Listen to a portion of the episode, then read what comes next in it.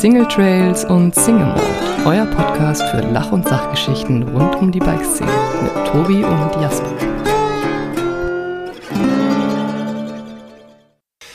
Hallo und herzlich willkommen zu einer neuen Folge von Single Trails and Single Mold. Ähm, heute spreche ich mit einem sehr guten Freund von mir, Fotograf, Gründer der Bikeschule Bike Ride und einfach ein wirklich sehr netter Mensch, mit dem ich schon sehr viele ja, kleine und größere Abenteuer erlebt habe. Von daher freut's mich, äh, einfach mal wieder so in die Gedanken zu schweifen oder mit den Gedanken zu schweifen und äh, mit dir über alte, aber auch neue Sachen zu reden. Hallo Manfred Stromberg, vielen Dank, dass du dir heute die Zeit nimmst. Ich danke dir, Tobi. Vielen Dank. Jetzt, Bin gerne hier. jetzt musste ich gerade so, äh, so ganz ungelenkt deinen Nachnamen hinterher schieben, weil ich glaube, ich habe dich schon seit Ewigkeiten nicht mehr Manfred Stromberg genannt. Ähm, und mir ist aber dann aufgefallen, dass unsere Hörer wahrscheinlich damit jetzt nur mit Manfred gar nicht so viel anfangen können. Oder nicht genau wissen. Oh. Ähm, Wobei es in der Mountainbike-Szene nicht allzu viele Manfreds geben wird. Das stimmt natürlich auch. Nehme ich mal an. Aber ja. Ähm, ja, es freut mich total, dass du dir heute die Zeit nimmst, obwohl du ähm, eigentlich Full House hast, ähm, Skifahren warst. Ähm, wo bist du denn gerade? Ich bin bei mir in Innsbruck, ähm, bei mir zu Hause. Und ja, ich war eben Skifahren mit der Familie, mit meinen beiden kleinen Söhnen und meiner Frau. Und äh, wir haben noch ein paar andere Familien getroffen. Und ja, da geht's immer, ist immer eine wilde Sache mit so kleinen Stöpseln, aber voll lustig, bitte. Haben wir voll nett. Ja, das glaube ich. Wie, ähm, wie alt sind deine Kinder jetzt? Der Jonas ist sechs Jahre alt und der Anton wird morgen vier Jahre alt. Hm. Wie lang ähm, dauert es noch, bis Jonas schneller ist wie du im Fahrradfahren und im Skifahren? Ich werde versuchen, es möglichst lang hinauszuzögern. wir werden sehen. Keine Ahnung. Wir werden sehen. Ich bin gespannt. Ich bin okay. gespannt. Das heißt, da ist der Ehrgeiz noch, äh, noch am Start, oder? Also da lässt Ja, eben. Ich war ja keine Rennen mehr und jetzt will ich dann wenigstens schneller sein als meine Kinder, ne? solange es irgendwie geht. Ja? Sehr gut. äh, wir kennen uns seit, ich habe mal überlegt, circa 15 Jahren. Ähm, damals habe ich bei dir in, im Ruhrpott bei Bike Ride als, als Guide gearbeitet. Und mhm. ähm, damals hast du eben noch ganz normal im Ruhrpott gearbeitet und oder ja auch gelebt und mittlerweile wohnst du in, in Österreich, in Innsbruck. Was hat dich vom wunderschönen Ruhrpott nach Innsbruck gebracht? Ja, also im Ruhrpott hatte ich schon, hatte ich schon gut. Also ich habe da in Witten meine Mountainbike-Schule betrieben und direkt am äh, Waldrand gewohnt, auf so einem alten Gutshof. Und äh, das war schon extrem cool. Das war eigentlich so, oder ist nach wie vor so ein bisschen das, das Epizentrum ähm, des Mountainbikens im Ruhrgebiet. Also es mhm. hat schon echt gut gepasst.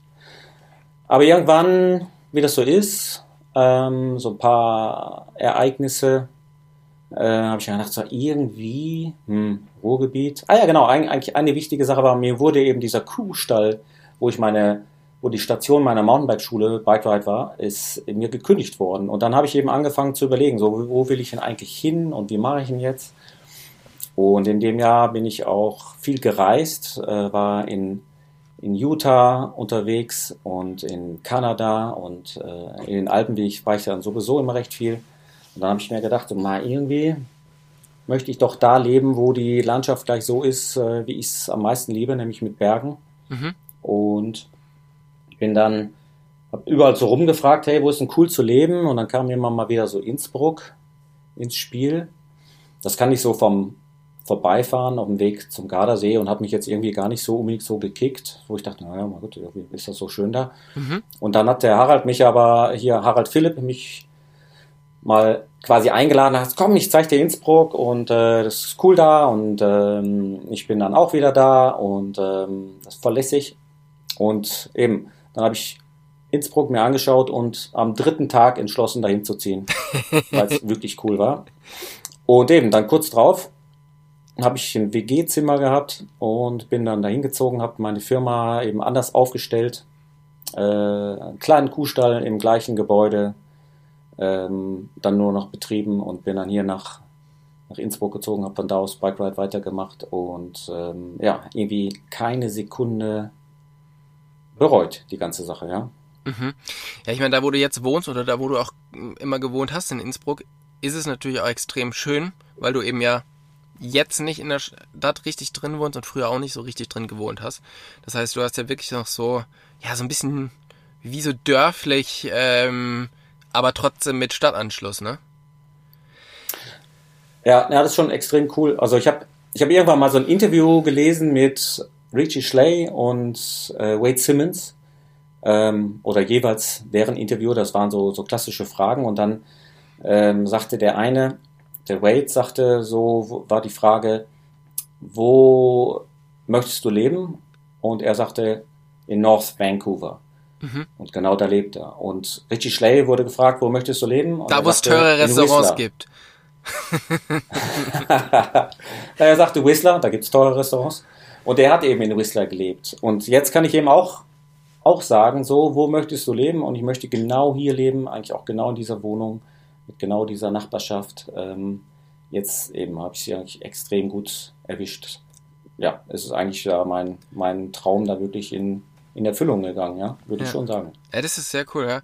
Ähm, du hast ja schon immer so ein Händchen gehabt für coole Wohnungen, hast du schon gesagt, du hast auf diesem Gutshof gewohnt, ähm, überall vom Muttental, wo man eigentlich super geil Radfahren kann auch und ja, diese, diese ganze Gegend da war einfach mega cool und du hast auch immer ganz viele Freunde um dich rum gehabt, die dann auch irgendwie mit bei dir gearbeitet haben. Ähm, dann bist du nach Innsbruck gegangen und da musstest du dich ja immer wieder neu aufstellen. Du kanntest zwar irgendwie den Harald, aber hattest ja jetzt doch noch nicht so richtig viel Anschluss. Was kannst du denn sagen? Was ist denn so der größte Unterschied zwischen, ähm, zwischen Innsbruck und dem Ruhrpott, wenn man mal die Berge weglässt? Hm. Naja, man muss schon sagen, und das, das ähm, sage ich nach äh, jetzt zwölf oder dreizehn Jahren in Innsbruck, die Leute im Ruhrgebiet sind schon einfach extrem cool. Ähm, das ist wirklich ein aufgeschlossenes Völkchen. Ähm, da gibt's, so wie ich das erlebt habe, gerade so im Mountainbike, da gibt's total viel Miteinander und lasst uns alle irgendwie lustig haben. Ähm, sehr integrativ.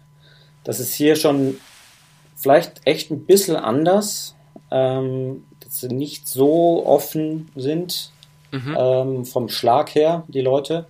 Äh, wobei ich da null Probleme mit habe. Also ähm, ich habe hier genug offene Arme ähm, immer erfahren und äh, da überhaupt kein Problem gehabt.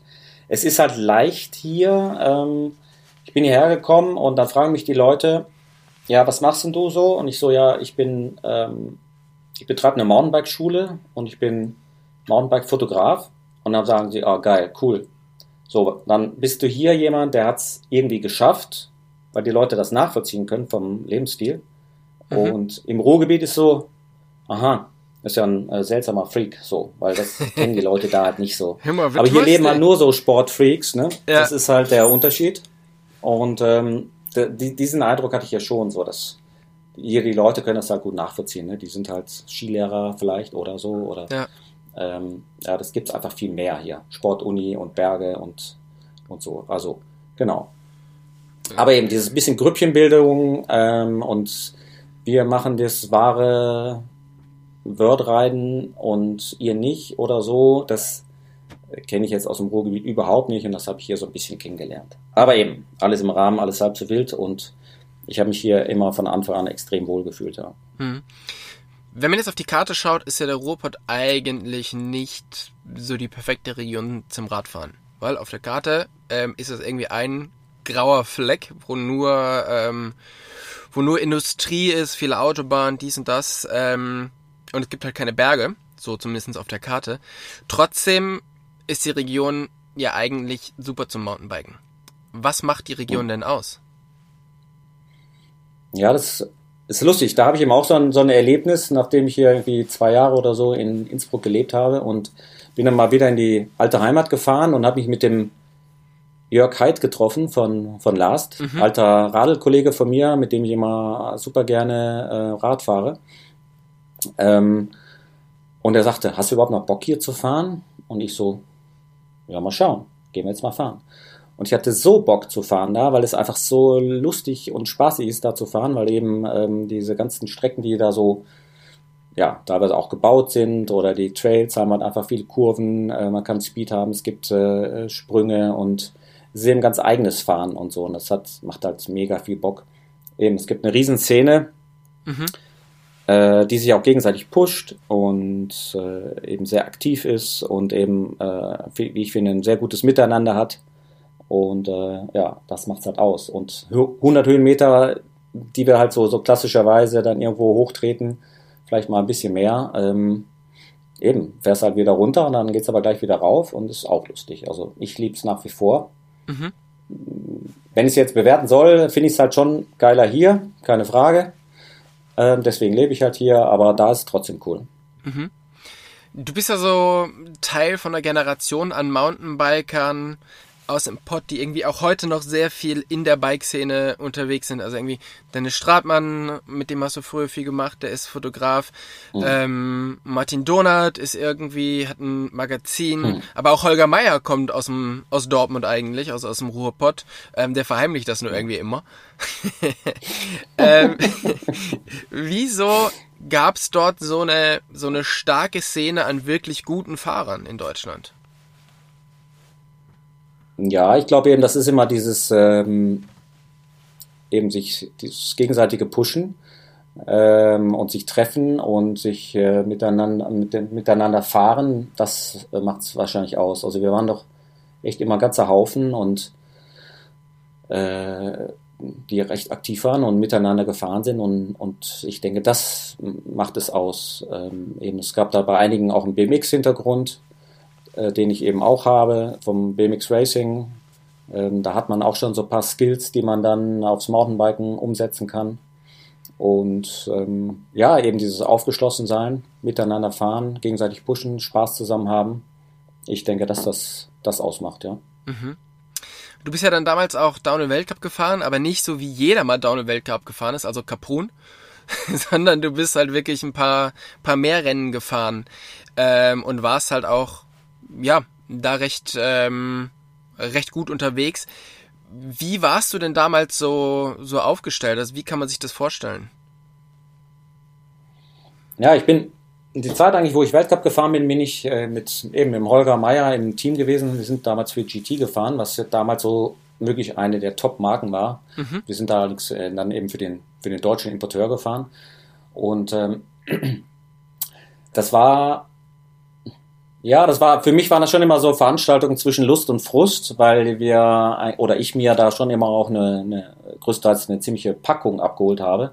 ähm, mir da doch recht um die Ohren gefahren wurde. Ähm, ich in Deutschland dann doch irgendwie ganz, ganz gut unterwegs war, so in den Top Ten.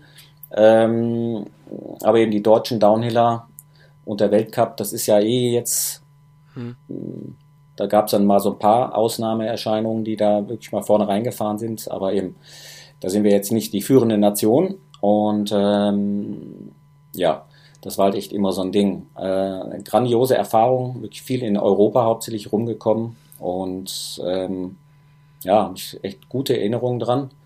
Aber eben, ich weiß auch, ich musste damals mit einer RockShox Judy DH mit 8 cm Federweg fahren, die aus äh, Elastomeren bestand. Und ähm, die Topfahrer hatten halt schon eine Boxer. Die mhm. hatte damals 15 cm Federweg. Und das war halt eine andere Welt halt. Und, ja. ähm, Elastomer, für ja. die Leute, die es vielleicht nicht mehr wissen, federt so schnell ein wie aus. Oder? genau, das kann man äh, mit einem Radiergummi, was man in seine Gabel einbaut, äh, ungefähr vergleichen. Ja. Ja.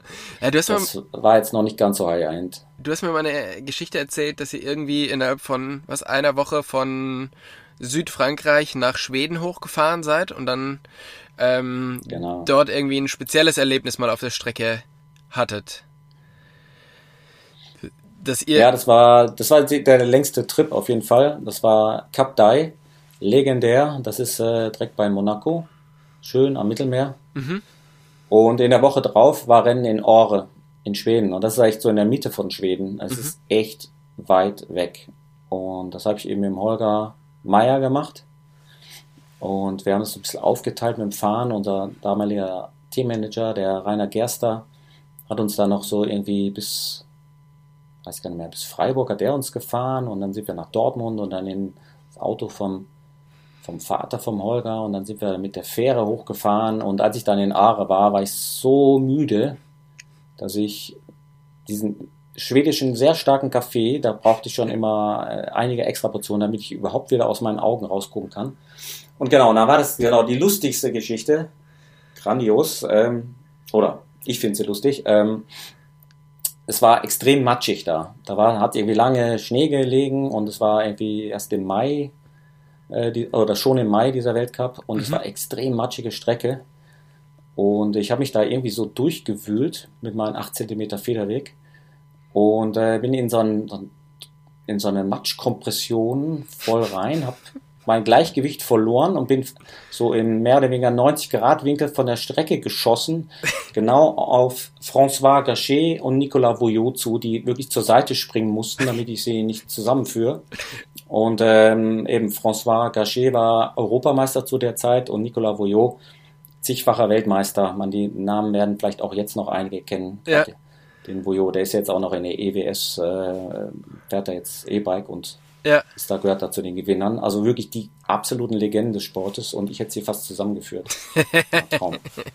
ja, also ja, war aber wahrscheinlich auch. Peinlich. Die haben dann auch äh, gedacht, nee, nee, der Junge hat's im Griff. Auf alle Fälle. Den, ja, ja, dem prognostizieren wir eine, eine lange, eine, eine, gute lange Karriere. Große Karriere, ja, ja. Hat gleich die Talentscouts auf mich angesetzt, aber die haben mich irgendwie nicht mehr wiedererkannt, dann, glaube ich. Ja, schade, ne? Wahrscheinlich andere Versuche oder whatever. Genau. Ja, man weiß nicht. Damals hatte ich nur lange Haare. Ja. die hast du ja noch äh, erschreckend lange ähm, durchgezogen.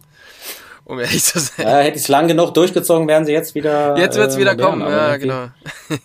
ja, naja. Aber ich glaube, I'm over it. Ja. ähm, damals gab es ja irgendwie noch so eine Zeit, wo Downhill einfach viel mehr im Fokus stand. Also es wurde irgendwie bei bei Eurosport übertragen. Grundig war dort ähm, präsenter und da gab es auch richtig Geld zu verdienen. War das auch so die Zeit, als du dabei warst oder war das schon danach? Nee, also Grundig Weltcup bin ich noch gefahren. Mhm. Mm, dem richtig Geld verdienen, das hat mich jetzt persönlich nicht so getroffen. Ähm, aber ja, da gab es schon so ein paar Stars, die, wo das wohl der Fall war, aber eben, das war jetzt irgendwie eine andere Liga. Mhm. Ähm, und ja, das war schon lustig. Also es war schon irgendwie ex, extrem cool. Eben, du hast eben Kaprun gesagt, bitte, das war halt irgendwie lustig. Da konntest du zum Weltcup und dann waren halt 500 Fahrer da, weil es war halt offen und ähm, da war halt abends äh, einfach echt Party und äh, das war echt ziemlich cool. Also es waren einige extrem coole Partys auf den Weltcups. Da hat mal MTV äh, immer Partys gemacht, samstagsabends. Und wenn man dann halt nicht ins Finale gekommen ist, dann konnte man sich halt in dieser Party recht gut amüsieren. Da gab es nämlich auch Freigetränke und äh, es ist wirklich ordentlich abgegangen. Es war extrem lustig, ja. Ich habe mal Rob Warner interviewt und der meinte, ähm, heutzutage ist die größte Challenge der Mechaniker und Teammanager, das Rad im besten Zustand auf die Strecke zu bringen. Ähm, und damals war es einfach die Challenge, die Fahrer im besten Zustand auf die Strecke zu kriegen. ja, ja, also jetzt wurde es eben sagt, ich hatte nämlich jetzt wirklich auch gerade äh, Rob Warner, da hatte ich wirklich noch ein Bild mit dem, wie er eben auch auf der auf der Party war und ähm, so einige Fahrer, gute Fahrer haben sich dann schon zurückgehalten, eben an dieser Party vor dem Renntag, aber eben Rob Warner habe ich, habe ich wirklich ein Bild, wie er äh, da auch ordentlich bei der Party unterwegs war. Ja, ja auf alle Fälle. Ja, das ist schon lustig. eben, ist schon lustig, also eben, da ist jetzt echt schon lange her, aber eben an Rob Warner kann ich mich noch, kann ich mich noch gut erinnern. Ja. Aber der war immer eine gute Runde schneller als ich. Ja. Ich glaube, der hat der nicht mal, äh, ist er nicht aufs Treppchen gefahren oder hat sogar Kaprun einmal gewonnen? Also ich weiß nicht, ob er gewonnen hat, ja, aber auf alle Fälle. Also ein, ein, ein Weltcup hat er auf jeden Fall gewonnen. Ich weiß nicht mehr so ganz genau, mhm. welcher das war, aber eben als er bei dem Weltcup, wo er äh, mal aufs Treppchen war, irgendwie bei einem war ich auf jeden Fall auch. Denke, ja. Das habe ich noch so im Hinterkopf. Ich weiß aber ehrlich gesagt nicht mehr. Es könnte in Italien gewesen sein, in, wer ist das nochmal? Ja, habe ich jetzt ist schon recht, recht lange her, habe ich jetzt gerade nicht im Kopf. ähm, damals war ja relativ viel Geld im Sport und man muss ja sagen, der Sport hat sich ja nur, also, oder hat sich zum, zum Besseren verändert, was das Thema ähm, Aussehen angeht. Also es ist halt natürlich die, jetzt viel interessanter zuzuschauen, weil die Leute fahren viel schneller, es gibt viel größere Sprünge, die Technik der Räder hat sich äh, total verändert und trotzdem ist dieses große Geld nicht im, im Downhill-Sport geblieben. Was ist mit dem Sport passiert? Warum nicht? Hm, ich bin nicht sicher, ob das wirklich so ist. Ähm, also jetzt wahrscheinlich ist das große Geld nicht mehr da, weil die Räder so teuer geworden sind und da ist jetzt das ganze Fahrrad, äh, ganze ganze Geld weg. Früher hat man halt für sein, ja. für ein für weniger äh, weniger de, der Hälfte des Geldes von heute äh, ein echt Top-Fahrrad kaufen können. Mhm. Na, mh, mm, also eben, wie das immer so ist, es gab halt einzelne Medien, wenn es da drin war, war es halt größer. Ähm, das ganze, die ganze Medienlandschaft war eine andere. Die Vielfalt der Sportarten hat sich sicher auch nochmal ähm, gesteigert, wo also das Interesse sich ähm, irgendwie auf, auf mehr verschiedene Sachen verteilt. Ähm, Wobei ja jetzt Hype, gefühlt äh, immer noch die gleichen eben. Sachen. Also es ist immer noch irgendwie Fußball, Tennis, Formel 1. Ja, ja, ja, schon. Aber eben, als gibt es noch ein paar andere Sachen. Ähm, ich ebenso genau weiß ich es auch nicht, wobei ich jetzt auch nicht glaube, dass jetzt so wenig Geld im, äh, im, im Mountainbike-Sport ist. Wir haben jetzt, erleben jetzt gerade wieder einen extremen Boom. Es ist nur einfach nicht bei uns beiden so angekommen. Trends.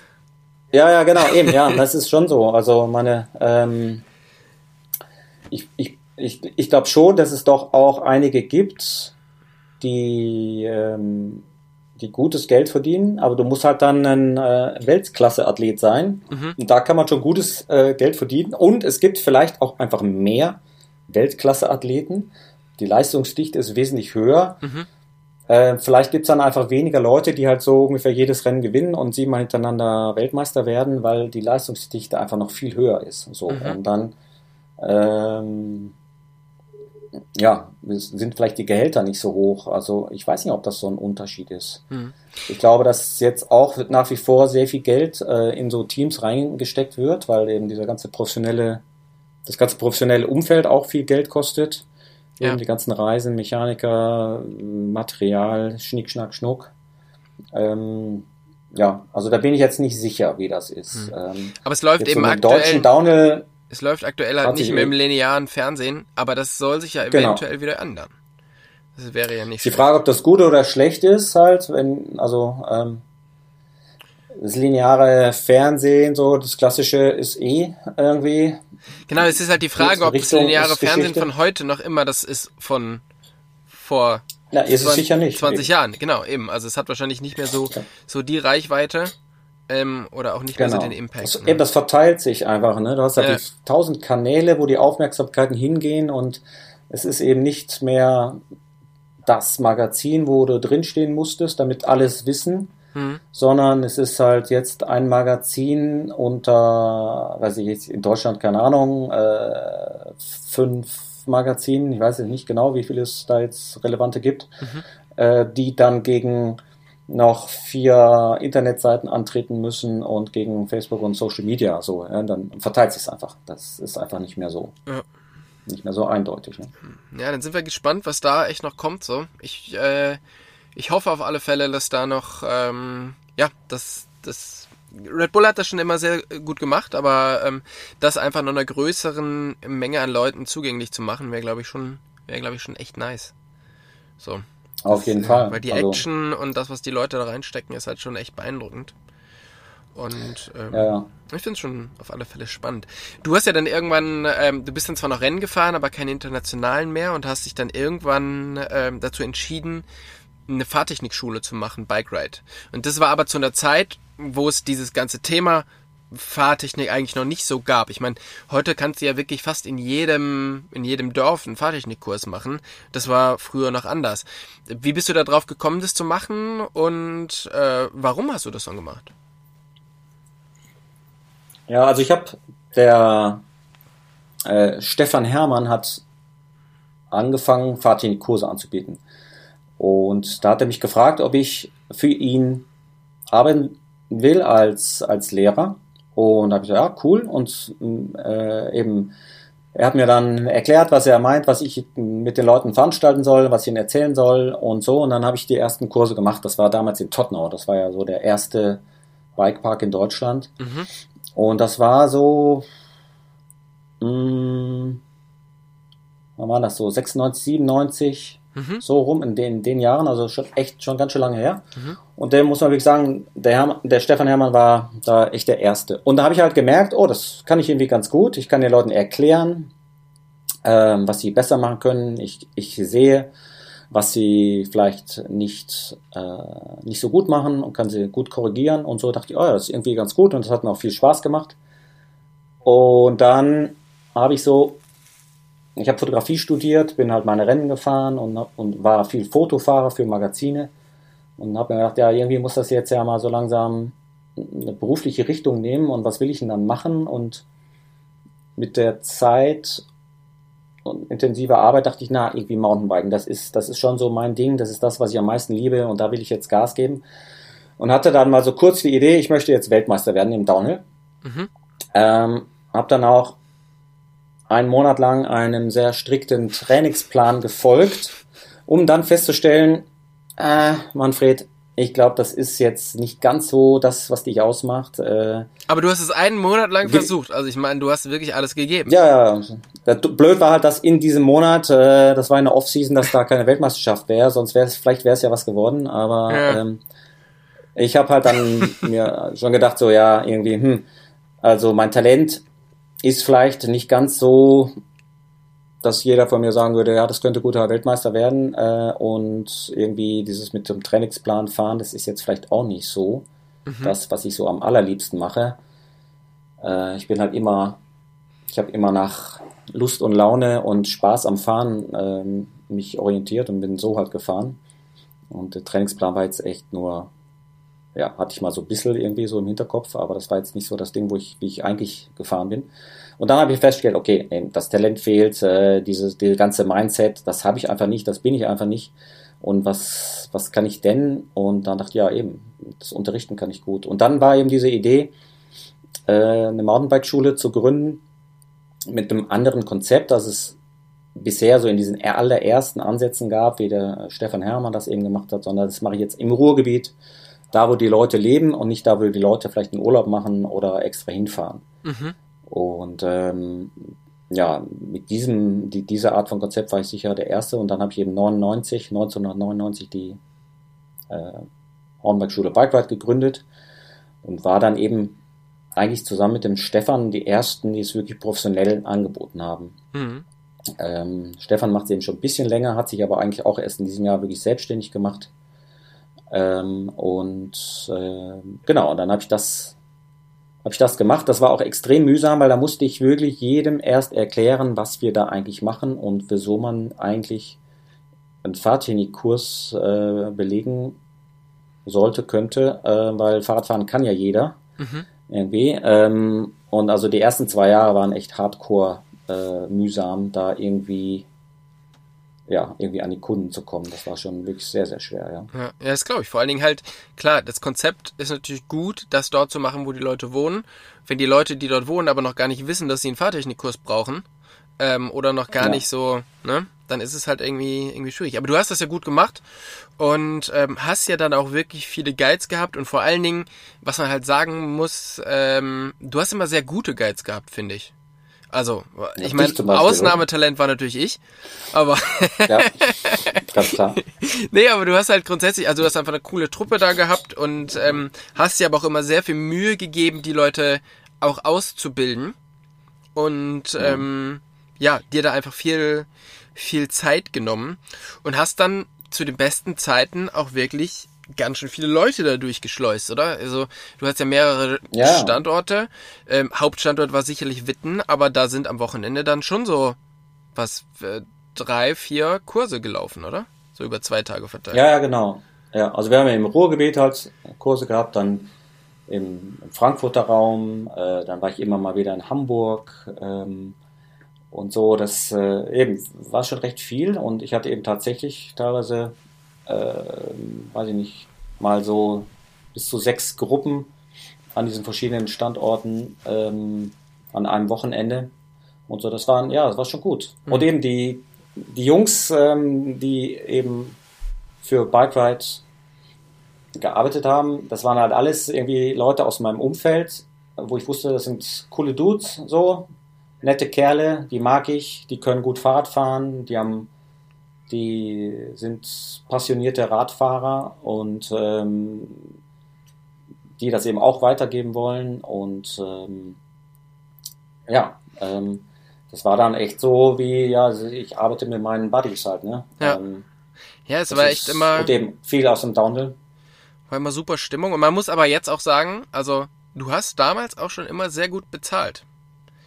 Ähm, wenn ich das jetzt so mitbekomme, was heute die Guides bekommen, ich meine, das ist seit ich, als ich für dich gearbeitet habe, wie gesagt, das ist 15 Jahre her. Und heute bekommen die Leute nicht mehr, sondern eher weniger, wenn ich so höre. Und ähm, da hat sich ja schon einiges verändert in der Zeit. Und da ist, ähm, also das hast du schon immer echt äh, sehr gut gemacht und immer sehr fair auch damit deinen Leuten geteilt. Das, ähm, ja. Ja, also meine überbezahlt äh, habe ich da sicher keinen. Ähm, und äh, was auch für den Geschäftsführer galt, der ist auch nicht gerade überbezahlt gewesen. Ähm, ist halt, ist halt mühsames, ist halt äh, durchaus ein schwieriges Geschäft und eben damals gab es halt erst so zwei professionelle Anbieter und dann irgendwie drei, vier und jetzt eben findest du wirklich extrem viele Anbieter. Hm. Ob professionell oder nicht, ähm, ist dann auch wieder so eine Frage. Mhm. Ähm, wie du sagtest, du kannst in jedem Dorf, in jedem Fahrradgeschäft, an jedem Hotel, in jeder Region, alle buhlen sie um Kunden. Hm. Und dadurch hat sich das, äh, ist es jetzt eben sehr verzweigt und es gibt äh, eine Million Kanäle, auf denen man, ähm, ja, wo man um die Aufmerksamkeit buhlt. Ähm, und ja, das hat damals war es halt sehr schwierig, das überhaupt zum Starten zu bringen, das Bewusstsein ähm, für die Not oder für die, ja, für den Zweck der ganzen Sache zu, zu bilden. Und dann, ja, war das eine Zeit lang ziemlich gut und jetzt würde es halt schwierig wegen der vielen Anbieter und der, ähm, ja, unglaublich vielen Möglichkeiten und der eben, wo platziere ich eine Werbung und hm. wie viel Energie stecke ich da rein. Ja? Also das ist natürlich auch eine, eine grundsätzliche Schwierigkeit. Du hast ja schon, ja schon gesagt, es gibt halt bessere, es gibt halt schlechtere, es gibt halt teure, es gibt halt günstige. Ähm, wenn ich jetzt Beginner oder äh, Fortgeschrittener bin und möchte gerne Basic 1, Basic 2 Kurs machen, kenne mich aber jetzt gar nicht so richtig aus. Wie finde ich denn einen guten Fahrtechniktrainer, der mir das vernünftig beibringt und was darf, sollte so ein Kurs kosten, damit das auch was Vernünftiges ist? Weil so ein richtiges Label äh, offizieller Fahrtechniktrainer gibt es ja nicht oder es gibt auch keine wirkliche, es gibt zwar eine Ausbildung, aber die ist ja nicht verpflichtend. Mhm. Ja, also beste Guideline ist bei www.bikeride.de. Natürlich. Äh, ja, natürlich. Ja, es ist eben, boah, das ist schwierig eben. Das kann ich jetzt so auch gar nicht sagen, ähm, wie man das alles herausfindet. Eben mittlerweile ähm, mache ich, bin ich eben Ausbilder bei der DIMP, Deutsche Initiative Mountainbike. Das ist eben so einer der größten oder der größte Ausbilder in Deutschland für mhm. Guides und Fahrtechniklehrer. Da gibt es eben eine Zertifizierung und ähm, da gibt es dann zumindest mal eine, eine, Ausbildung für die Leute. Diese Zertifizierung äh, können sie, sollen sie auch öffentlich darstellen. Mhm. Das heißt, da ist mal ein, das ist quasi so der erste Schritt in so eine Professionalisierung. Wobei ich eben auch sagen muss, äh, wir sind da eben auch noch wir sind da eben auch noch äh, am Anfang. Die Leute, die dort eine Zertifizierung haben, äh, sind nicht unbedingt die Leute, die bei BikeRide arbeiten dürften, sofort. Ja, die, da gäbe es noch viele, die sich dann noch weiterbilden müssten. Ja. Ähm, das heißt also eben, das Niveau ist ein gewisses und da gibt es auch ganz unterschiedliche Leute mit viel Talent, mit wenig Talent, mit viel Vorwissen, mit weniger Vorwissen, äh, wie im wahren Leben das sonst auch. Und ähm, jetzt. Es ist so schön, wie du rumruderst und in, in, überhaupt gar kein Fettnäpfchen reintreten möchtest. Aber mach ruhig weiter. Naja, ja, so. eben, es ist ja, ich, eben, ich habe die Wahrheit ja, oder ich habe das nicht mit, mit Löffeln gefressen. Aber eben, es ist halt einfach, es ist ein, ein unübersichtlicher Markt. Ähm, und ich kann dir und auch den Hörern nicht sagen, so achte darauf, das darf das kosten. Mhm. Also, ähm, genau, das ist, ist schwierig. Also ich, meine, meine Tageskurse haben 125 Euro jetzt ähm, zuletzt gekostet, ähm, wenn sie in der Gruppe stattfinden. So. Ja. Das ist so das Ding. Und da finde ich, bin ich nicht zu so teuer.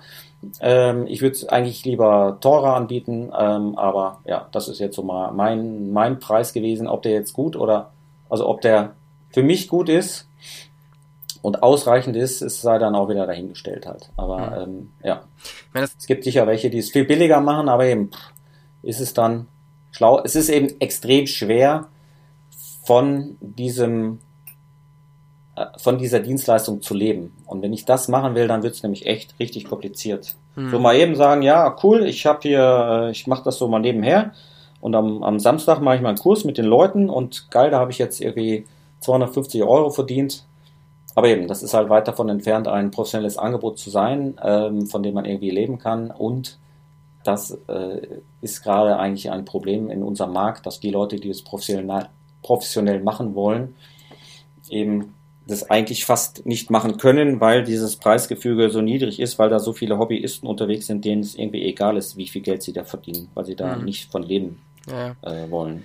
Ja, es ist schon spannend, ja. ne? wenn, wenn man überlegt, äh, 1999, also vor äh, 23 Jahren hast du das Ding gegründet und jetzt geht man so langsam, dass man sagt, ja, wir sind so an den ersten Steps einer Professionalisierung von diesem, von diesem Guiding. Äh, das ist schon crazy, wie, wie lange das äh, wie lange das dauert. Ja, ja. Absolut, ja. Das stimmt.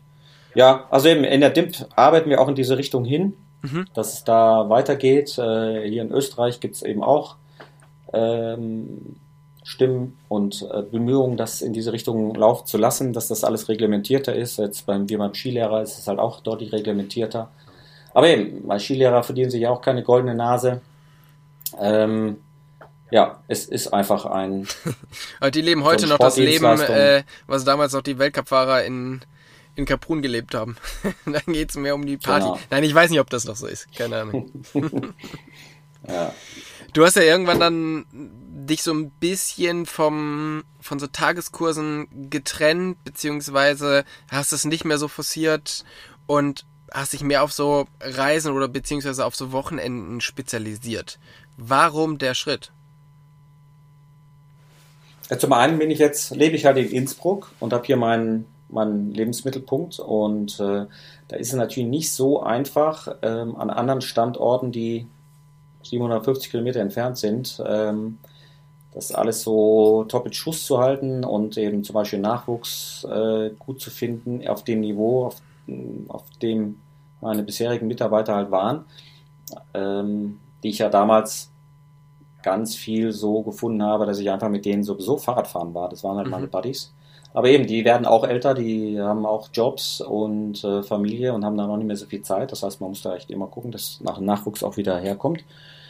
Ähm, dann ist es auch eine finanzielle Sache gewesen, dass es eigentlich auch nicht sonderlich lukrativ war für den Verwaltungsaufwand, der dahinter stand. Ähm, und äh, dann auch immer mal wieder so schlechte Launen von Forstämtern mir da entgegengekommen sind. Ähm, war einfach sehr viel, ja, da waren sehr viele Schwierigkeiten und in erster Linie war halt eben, ich lebe hier in Innsbruck, also biete ich doch die Sachen an, die ich von hier aus wirklich am besten machen kann und das waren eben so äh, ja, Mehrtageskurse, Reisen in, in den Alpen. Hm, was sind da so aktuell die Angebote, die jetzt für dieses Jahr kommen?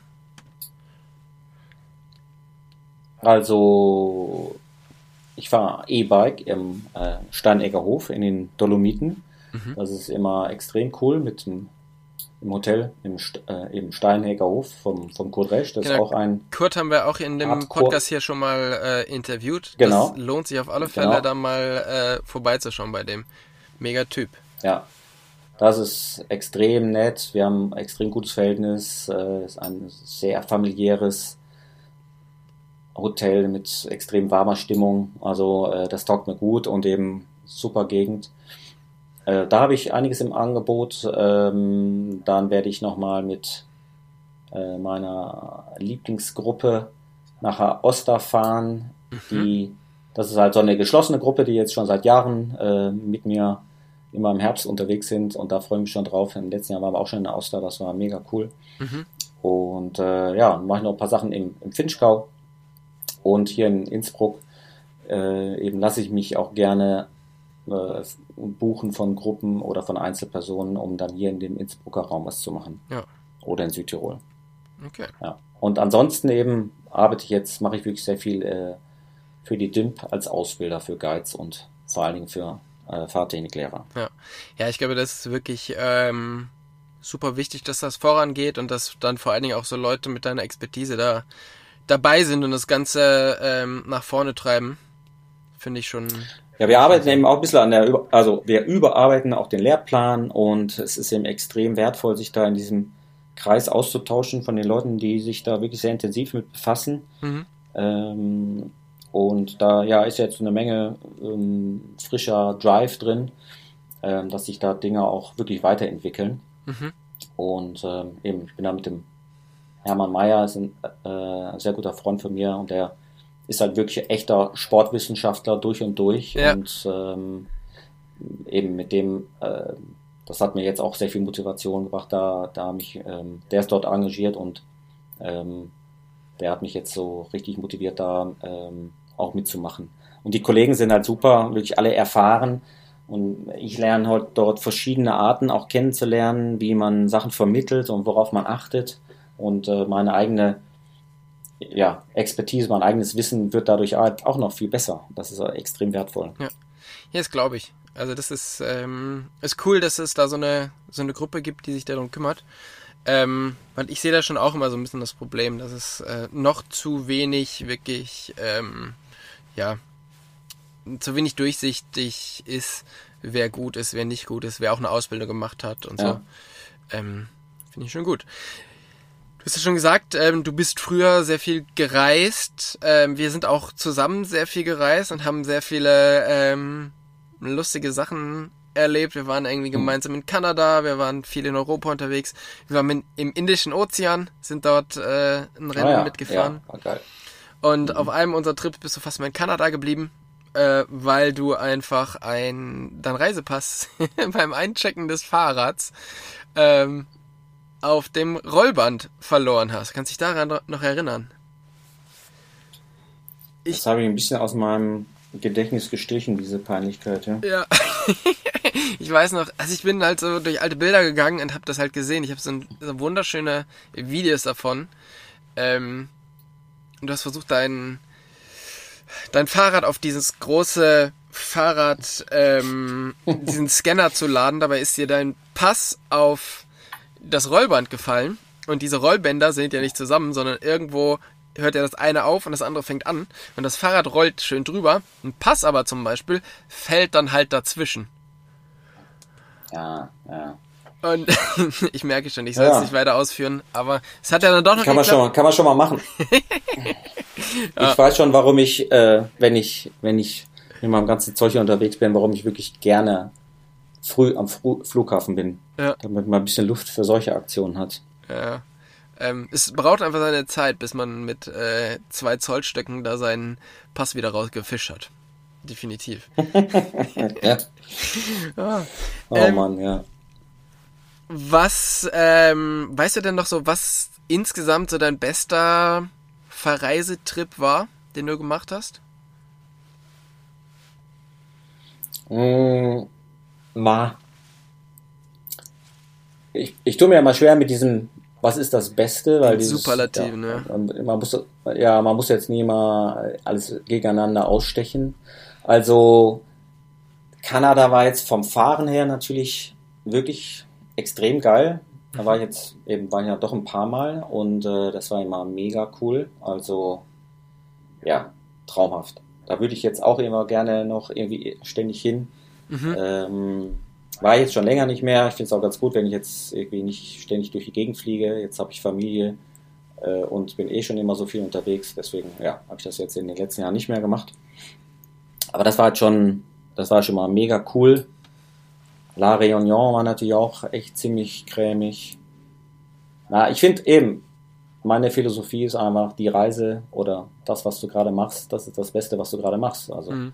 und deswegen, also vom Fahren her war einfach Kanada schon definitiv am lässigsten. Also in British Col- Columbia zu fahren mit der Sunshine Coast und dann Whistler, ähm, das war schon, da waren wir zusammen halt unterwegs. Das Genau. war schon, das war schon extremst super duper, ja. ja, ja, das ist schon eine super Gegend. Äh, was würdest du denn gerne mal sehen, was du bis jetzt noch nicht gesehen hast? Oh, ich würde gerne mal ins Himalaya, ja. Mhm. Da würde ich extrem gerne hin. Okay. Oder Obwohl, ähm, mh, ja, mh, ein Freund von uns beiden, Harald Philipp, äh, war ja ein paar Mal da und er, es ist irgendwie schon spannend, aber so richtig die mega geilen Sachen erzählt er ja nicht davon. Was, was motiviert dich da hinzugehen? Oder was fasziniert ja, dich? ja, die Landschaft, die Landschaft, die Kultur, ähm, das, das wäre jetzt schon so ein, so ein Ding, wo ich äh, das einfach gerne erleben würde. Es muss jetzt nicht der geilste, flowigste Trail sein, ähm, dass ich sage, das ist jetzt eine coole Reise, sondern da geht es mir auch darum, die Welt zu erleben. Und da habe ich ja eine extrem hohe Affinität einfach zu ähm, spannender Landschaft und einer spannenden Kultur. Also ähm, das, da will ich schon gerne. Und da will ich halt dann nicht irgendwie fünf Tage hin, sondern das würde ich gerne mal in Ruhe erleben auch. Ja? Mhm. Also das würde ich schon gerne machen. Ich meine, das ist jetzt mal die Sache, die mir jetzt als erstes eingefallen ist. Und eben mit dem Fahrrad kann man das schon auch machen. Ähm, eben, dann hast du vielleicht nicht den, den super mega lustigen Trail, wo du ganz nur jauchzt, aber so ein Fahrrad ist ja schon irgendwie so ein Gerät, mit dem man auch schnell in Verbindung kommt mit den Menschen. Mhm. Und ähm, deswegen ist das, wäre das für mich auch eine Art, wie ich das auch gerne, äh, mich dann auch gerne mal im Himalaya reisen würde. Mhm. Ja, ähm, genau. Was ich Aber ja, es gibt viele. Also ich würde auch gerne noch mehr noch in die USA und da mir die äh, Nationalparks anschauen und so. Das einfach diese eindrucksvolle Landschaft, das ist schon so eine Sache, die mich natürlich sehr fasziniert. Ja. ja, das ist, ähm, da gibt es schon noch ein paar wirklich schöne Flecken, die ich bis jetzt auch noch nicht gesehen habe. Ähm, und was dich ja vor allen Dingen immer viel überall hingebracht hat, ist die Fotografie. Du hast ja schon gesagt, du hast Fotografie studiert, hast dann halt pausiert ähm, oder hast das aufgehört, weil Bike Ride kam und du dann halt Vollzeit damit zu tun hattest. Dann hast du wieder angefangen zu fotografieren, das Studium nicht beendet, aber hast halt fotografiert im Mountainbike-Bereich. Ähm, das machst du jetzt immer noch. Was fasziniert und interessiert dich am Fotografieren? Nun, mh, wieso ist man in etwas verliebt?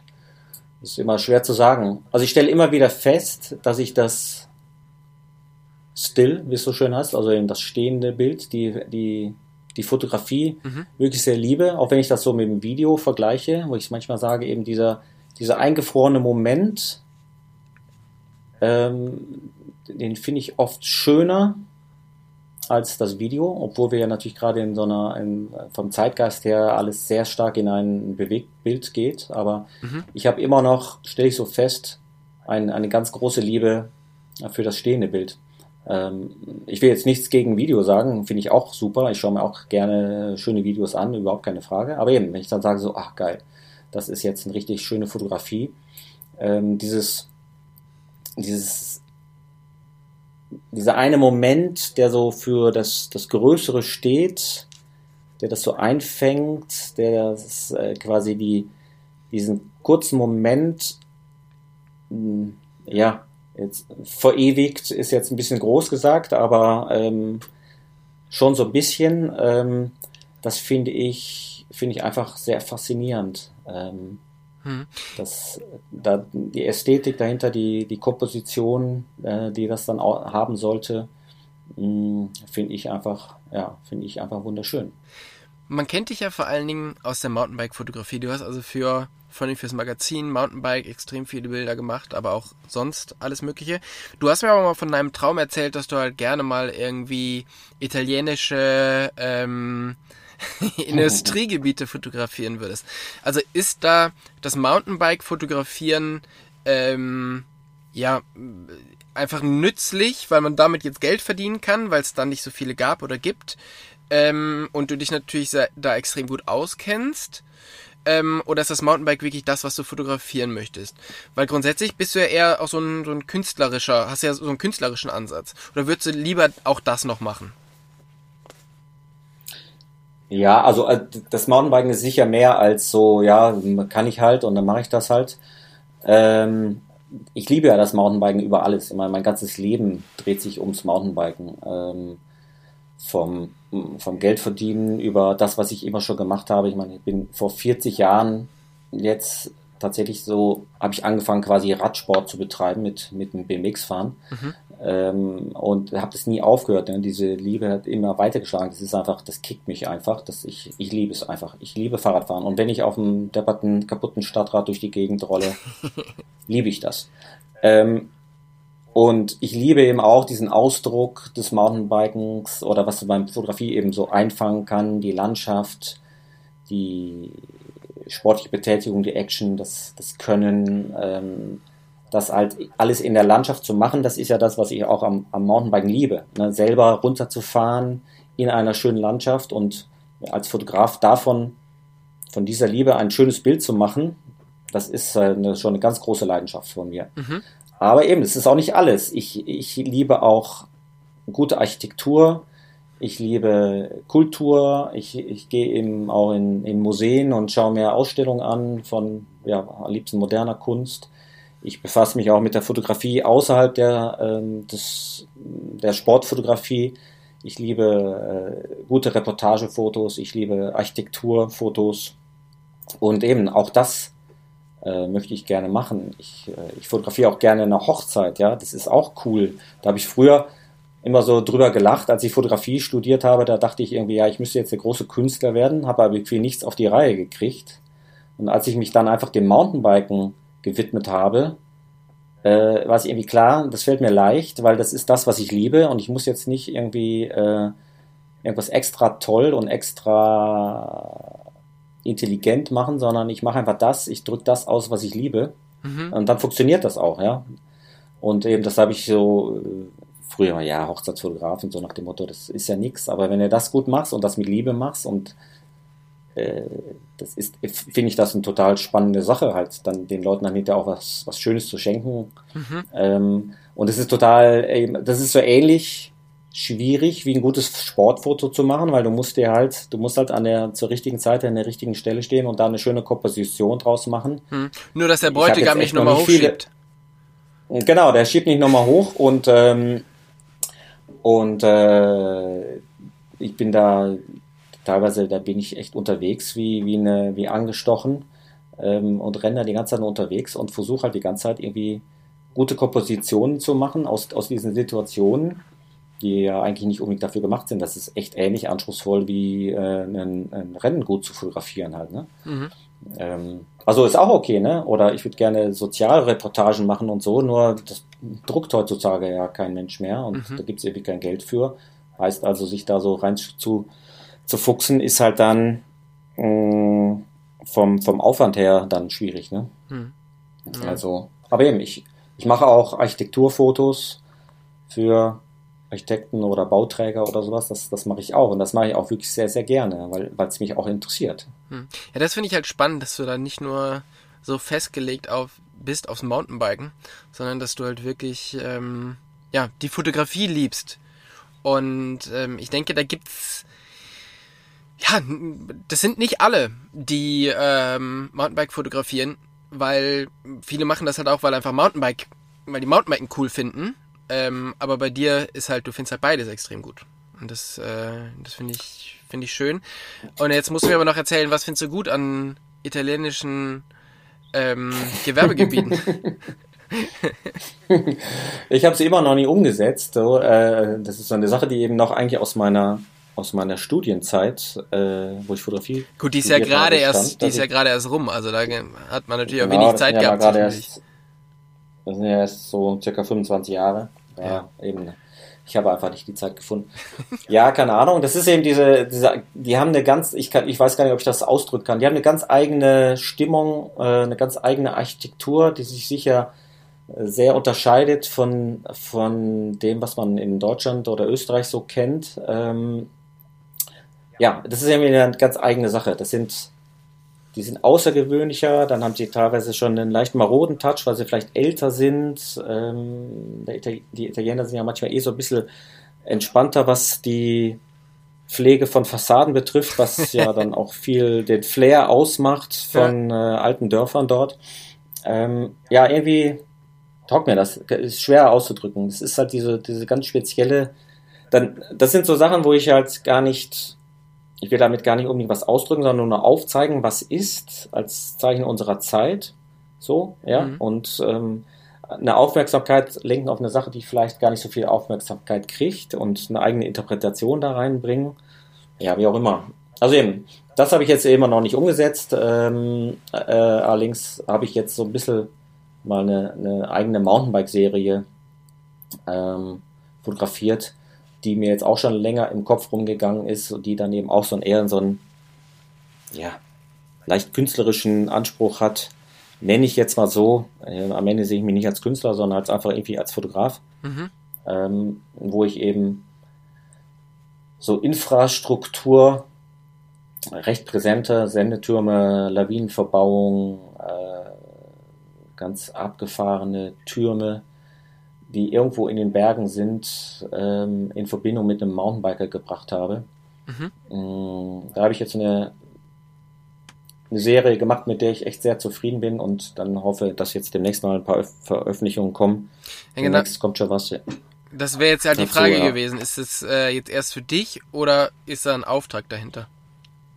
Nee, da ist kein Auftrag dahinter. Das ist jetzt so eine Sache, die mir schon lange durch den Kopf geht, wo ich eben tatsächlich mir erst überlegt habe, welche Bilder möchte ich machen, welche Situationen und dazu dann die Locations gesucht habe eigentlich. Mhm. Und ähm, na, das ist, das ist einfach nur eine Sache, wo ich mich als Fotograf mal austoben will. Ja. Da habe ich jetzt viele Bilder gemacht mit dem Tom Oehler und dem Stefan Eberharter, ähm, eben beides Leitwill-Teamkollegen von mir und äh, ja, Weltklasse Trailer.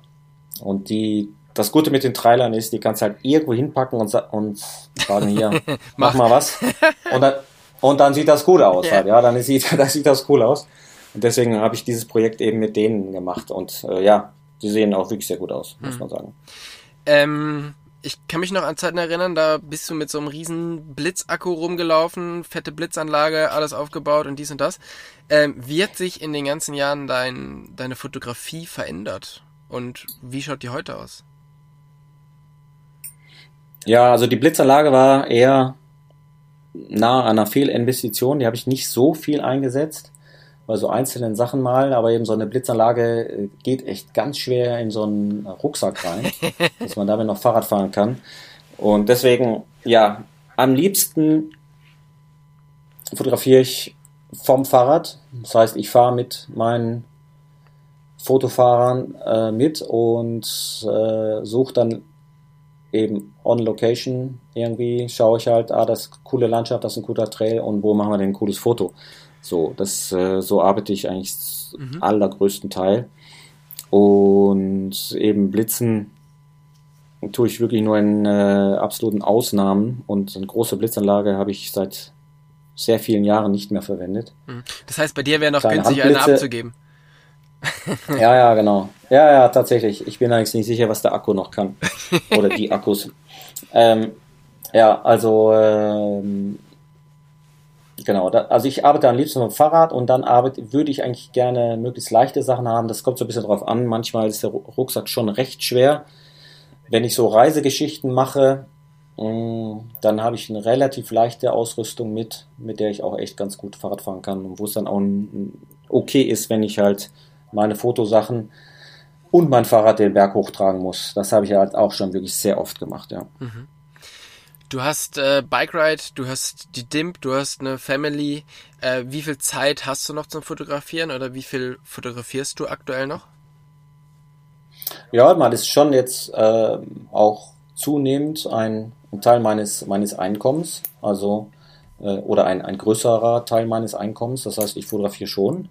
Ähm, eben, es ist tatsächlich so, ähm, habe ich da ein Problem mit, einfach sehr viel weg zu sein äh, mit diesen ganzen Sachen, alles das, was ich so ein bisschen kann, nämlich fotografieren und, und äh, Kurse geben, ist halt mit größtenteils mit Wegsein verbunden und mhm. das ähm, passt halt nicht so cool in ein ähm, Familienleben mit zwei kleinen Kindern und äh, keinen Großeltern in der Nähe. Mhm. Ähm, das heißt, da äh, kämpfen wir schon recht als Familie, dass das irgendwie einigermaßen glatt über die Bühne geht und so. Das ist nicht so einfach.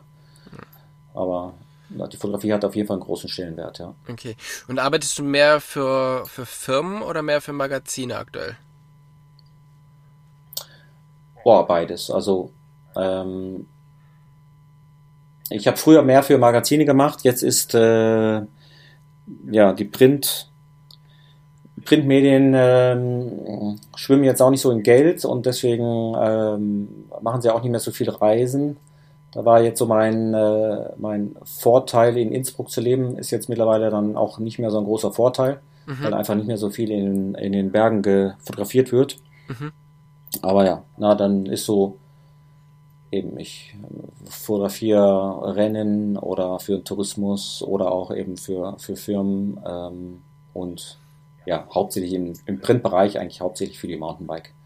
Da bin ich halt wirklich seit, ich bin wahrscheinlich der älteste oder nicht der, vielleicht nicht der älteste, aber der, der am längsten dabei ist, alt bin ich auch schon, aber der ich, mit am längsten dabei ist in, in dieser ganzen, in, dem, in dem ganzen Magazin. Also mhm. Dennis Stratmann, hm, weiß ich nicht, wer, wer vor uns, äh, wer, ich könnte fast behaupten, dass ich noch vor dem Dennis ähm, Fotofahrer war für die Mountainbike. Und so lange, im, also 96 hatte ich meine erste äh, Fahrtechnik-Serie in der Mountainbike.